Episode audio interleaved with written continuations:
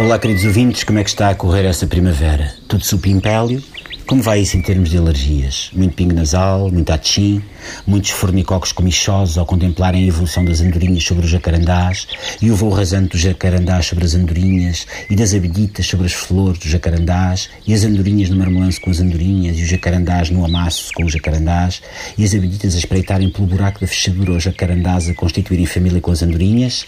Maravilha! A primavera realmente é um hino à vida. É como uma bola colorida nas mãos de uma pessoa com pança. Acho eu que é assim, a cantiga. Coisa mais linda. Já devem ter percebido onde eu queria chegar. À saída de Portugal do procedimento por déficit excessivo. É evidente. A esmagadora maioria dos queridos ouvintes do Não é Mal não precisa que o tio Miguel explique o que isto quer dizer. Não é o caso do Ministro das Finanças, o Patusco Mário Centeno. Peço desculpa pela familiaridade, professor Dr. Patusco. Assim é que está bem. O senhor apanhou-me quando eu estava na bomba de gasolina a verificar a pressão dos pneus do carro. Conversa, puxa conversa, e ele vai e diz: Ai tal, Miguel, mas que raio é isso do coisa excessivo e não sei quê?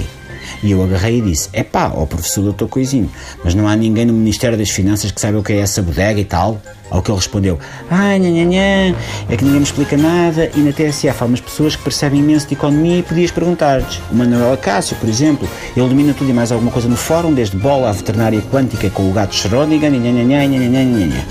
E eu assim fiz. Apanhei o sempre solidário Manuela Cássio na tertúlia que se junta na máquina dos sumos de mírtilo aqui na TSF e ele explicou-me tudo de fio a pavio. E ainda me cochichou um truque para os sumos de mírtilo saírem 100% mírtilo e sem misturas com os frutos do bosque que o Arsénio vai pôr à socapa na máquina para poupar no orçamento da Food and Beverage. É assim, Pips. O Tratado da União Europeia magicou uma coisa muito bem esgalhada que se chama Pacto de Estabilidade e Crescimento. E o que é o tal pacto? São umas regras que toda a gente tem de cumprir, menos os franceses.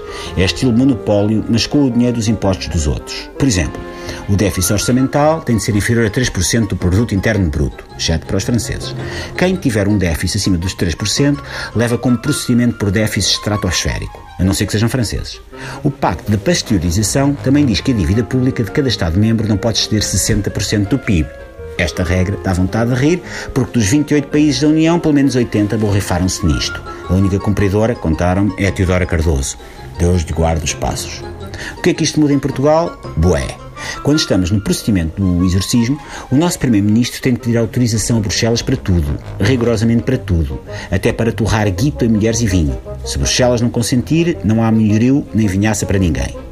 Agora que vamos sair do obsesso do siso, é tudo a Lagardère. Tivemos um déficit de 2,1% do PIB em 2016, por isso, abram as pipas e mandem vir as garinas, como é da tradição europeia do Sul.